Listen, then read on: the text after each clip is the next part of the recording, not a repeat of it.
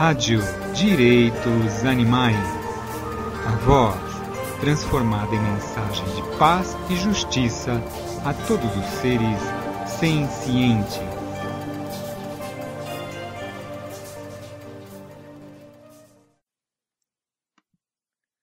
Manifesto de um grupo de veganas abolicionistas feministas.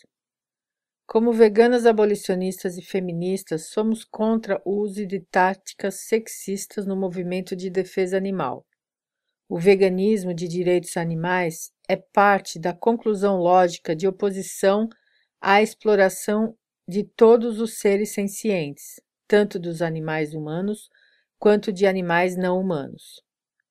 Oposição ao especismo é incompatível com o exercício de sexismo ou qualquer outra forma de discriminação, como o racismo, o heterossexismo, o classismo e outras formas de opressão.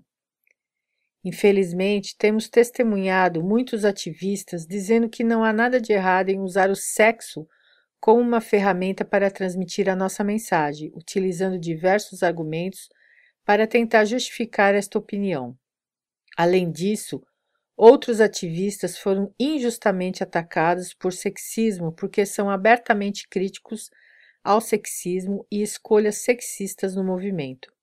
O sexismo nem deveria ser aceitável por defensores que levam o trabalho anti-opressão a sério.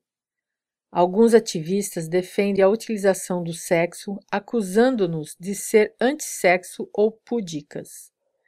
Veganas abolicionistas não são, de forma alguma, hipócritas. No entanto, vemos que a maneira que o sexo é usado para vender coisas na nossa sociedade patriarcal reforça uma visão das mulheres como uma mercadoria. Por exemplo, basta dar uma olhada na maneira como a PETA usa o sexo em suas campanhas.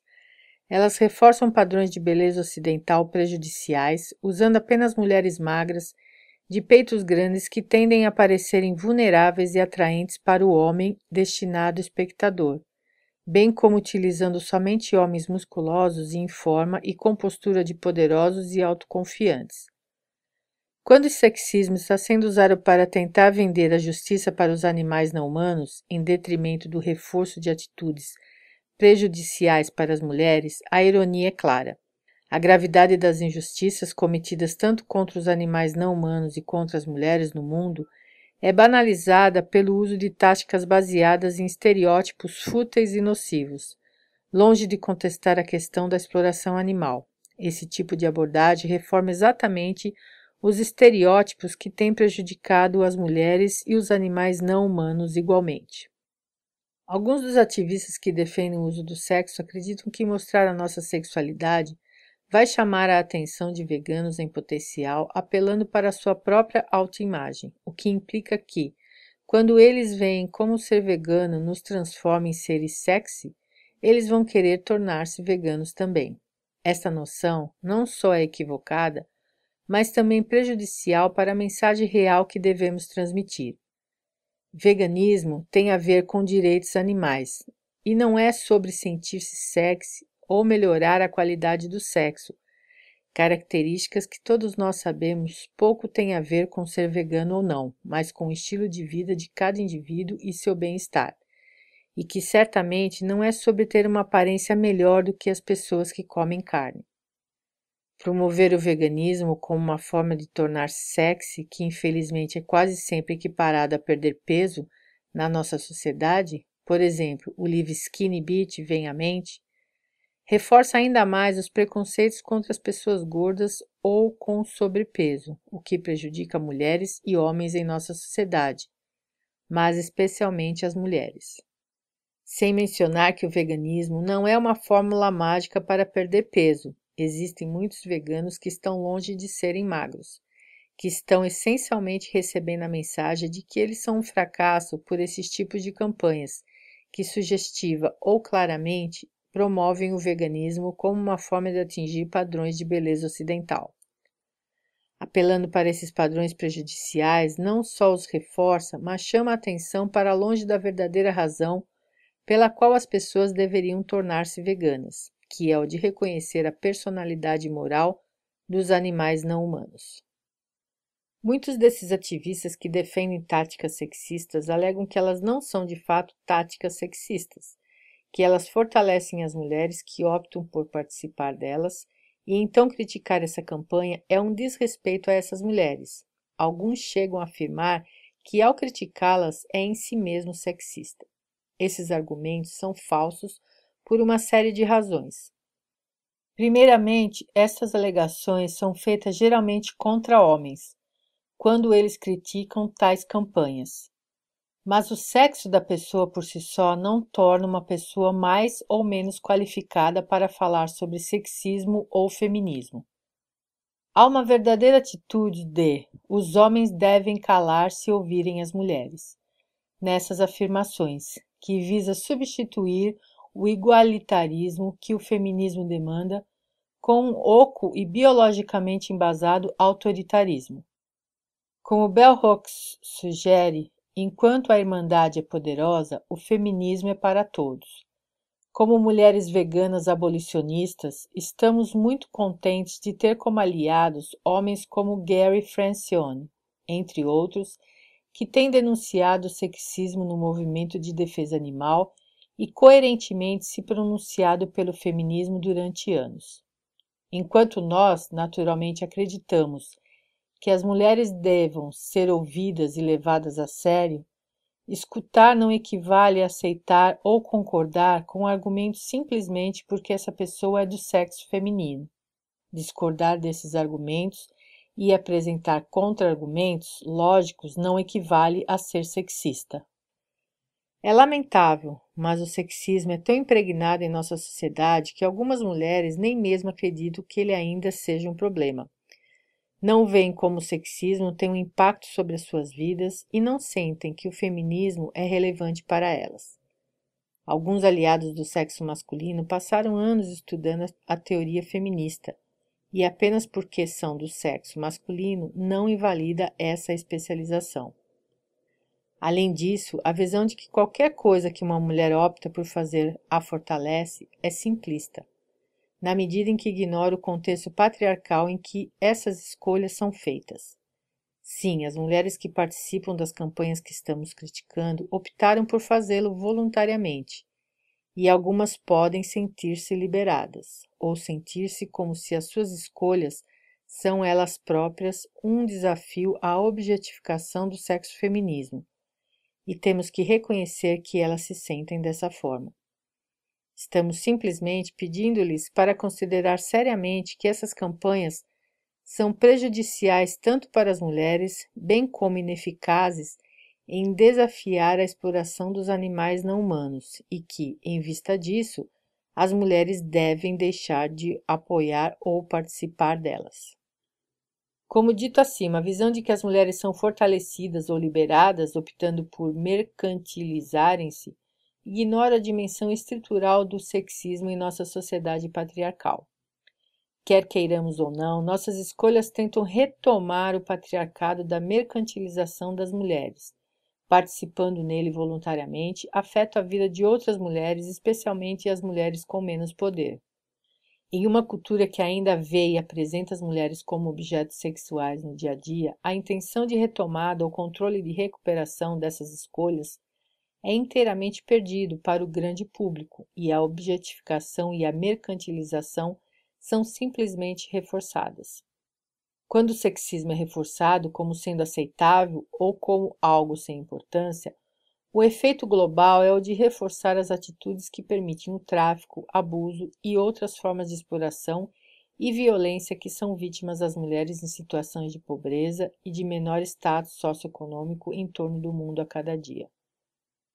Algumas afirmam que essas campanhas são necessárias para obter a atenção do público. Como mencionado acima, isso chama atenção longe dos verdadeiros motivos por trás do veganismo, o direito dos seres sencientes de não serem considerados propriedade. Chamar atenção a todo custo não é o caminho para promover um assunto sério como a violência contra animais. No mundo em que a violência já não é levada a sério, táticas de atenção a qualquer custo apenas servem para continuar a banalizar o assunto. Campanhas sexistas da PETA realmente chamam atenção, mas, em geral, é atenção para a PETA, não para os problemas reais.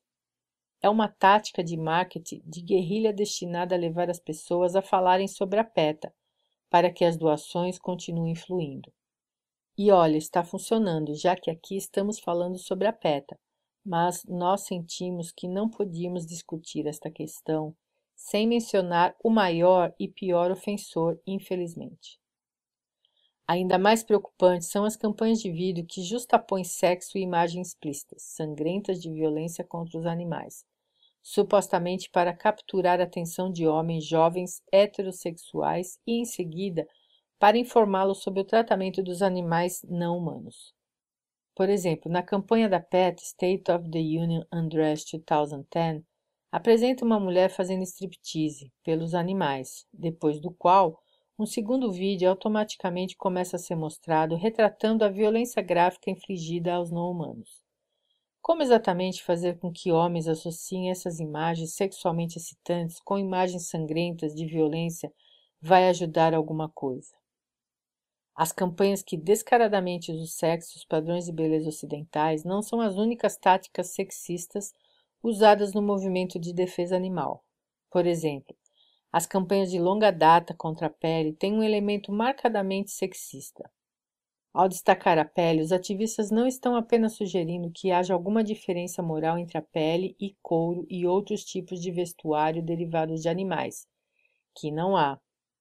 Mas eles também estão destacando aqueles seres humanos que usam pele, ignorando ou minimizando as ações daqueles que usam outros tipos de animais. A maioria das peles em nossa sociedade são usadas por mulheres. Efetivamente, essas campanhas destacam como moralmente errado um uso em particular de não humanos, principalmente por mulheres, minimizando outros usos iguais ou moralmente errados por todos os gêneros. Salientar que uma velhinha com um casaco de peles está errada em usar animais, ignorando o motociclista em uma jaqueta de couro, realmente ajuda alguma coisa? Também vale a pena mencionar quais são as questões de gênero envolvidas na exploração animal. Os animais explorados especificamente para o leite e ovos são, ou deveria ser óbvio, as fêmeas sendo exploradas por seus ciclos reprodutivos. Elas são repetidas e forçosamente impregnadas no caso das vacas e outros mamíferos, utilizadas pelo seu leite, ou seja, violadas, então seus filhos são tirados delas, o que causa extrema angústia à mãe e ao bebê. Ambos os mamíferos e aves são mortos quando atingem uma idade em que seu ciclo reprodutivo diminui ou param, e elas já não são mais rentáveis para os seus proprietários. Da mesma forma, as fêmeas da maioria das espécies exploradas pelos humanos são usadas como criação de animais, forçadas a terem ninhadas após ninhadas de jovens e descartadas quando a sua utilidade para esse propósito diminui. Embora, como é de se esperar em uma sociedade especista que considera não humanos como propriedade, o feminismo e sexismo sempre se refere aos seres humanos, quando se olha para ele a partir de uma perspectiva que é simultaneamente vegana, abolicionista e feminista. Essa exploração das fêmeas animais femininas poderia ser vista constituindo a intersecção dessas duas lutas. É estranho que algumas pessoas afirmam serem vegetarianas, mas não veganas, por razões feministas. Pensaríamos que, se alguém realmente acredita na conexão entre o consumo da carne animal e o tratamento das mulheres como carne, que elas também veriam o uso de produtos de origem animal que vêm especificamente dos ciclos reprodutivos das fêmeas como sendo conectados. O feminismo não é meramente uma questão de ter uma vagina e um monólogo, é uma prática diária vivida, uma força dinâmica para mudança e libertação, um diálogo, uma comunidade, e uma transformação social incorporada nas palavras e ações a cada momento das nossas vidas. Se o feminismo é para todos, isso inclui os animais não humanos. Como defensores dos direitos animais, sendo homens ou mulheres ou transgêneros, é nossa responsabilidade se opor à exploração e opressão de todos os seres sencientes. Isso será alcançado através da educação de outros, de uma forma criativa e objetiva. Como podemos presumir acabar com a exploração dos animais não humanos enquanto incentivamos ou aceitamos a exploração dos nossos companheiros humanos? A questão é: a mercantilização de nós mesmas não nos fortalece verdadeiramente. Nós não podemos usar os métodos sexistas para promover uma questão de justiça social. Toda a exploração dos seres sencientes está relacionada. Nós não vamos acabar com o especismo, a opressão dos animais não humanos, simplesmente porque eles não são humanos, sem um firme compromisso para acabar também com o sexismo, e certamente não com um tipo de oportunismo engajado de atenção a todo custo de determinados ativistas em detrimento de outros grupos oprimidos. Ana Maria Boglio, Paola Aldana, Josh Charlebow, Elizabeth Collins, Vera Cristofani, Karen Hirschpick, Milene Olet, Renata Peters, Trisha Roberts e Carrie Wheeler.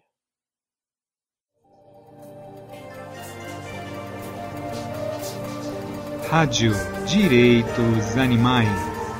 A voz transformada em mensagem de paz e justiça a todos os seres sencientes.